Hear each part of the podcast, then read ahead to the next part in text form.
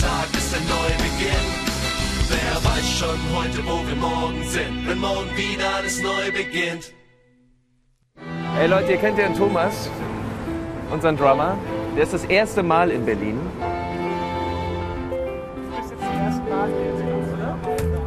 Erzähl mal, wie empfindest du diese Stadt?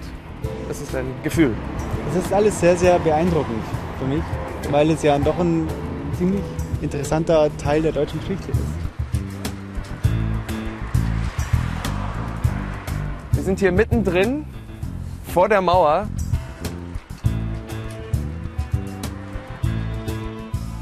Ein geschichtlich sehr, wie sagt man, intensiver Platz. Es war 1989. Ich war acht Jahre alt. Da ist die Mauer gefallen. Ich war so klein und habe vor dem Fernseher gesessen, weil meine Eltern da saßen und die fanden das total irre. Vielleicht haben die vor der Glotze geheult. Das ist alles, wovon ich noch weiß. Es sind viele schlimme Sachen passiert. Mittlerweile geht es uns gut. Wir sind eine neue Generation. Jetzt ist diese Mauer und man kennt Geschichten. Die sind nicht schön. Also wenn man jetzt hier steht, ist das irgendwie äh, ganz hübsch, schön bemalt und schöne Wiese. Früher war es halt ganz schön ätzend. Ja, und was war hier dann alles so? Waren hier War Todesstreifen.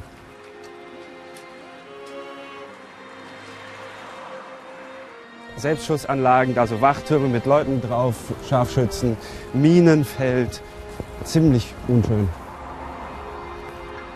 Dann kam hier so der, ähm, die Hundepatrouille. Dann kamen die Wachtürme mit dem verminten Feld und der Selbstschussanlage hier. Und dann nochmal Flächensperren. Dann kam der Zaun und dann kam die zweite Mauer. Also man durfte halt nicht rüber. Und jetzt verstehe ich langsam, warum die Leute auf der einen Seite irgendwann durchgedreht sind, weil es natürlich ein wahnsinniger Freiheitsentzug ist. Also ein Gefängnis, ja. Da gab es die östliche und die westliche Hemisphäre. Da war ein eiserner Vorhang dazwischen. Das ist ja echt krank. Völlig irre Aktionen haben die gebracht. Die haben ewig lange Tunnel gegraben, unten aus irgendwelchen Kellern raus rüber. Vielleicht ähm, spricht das für diese gewisse Sorte Freiheitsdrang, dass Leute Dinge machen, die wirklich nicht vernünftig sind, weil sie das Verlangen haben, da rauszukommen.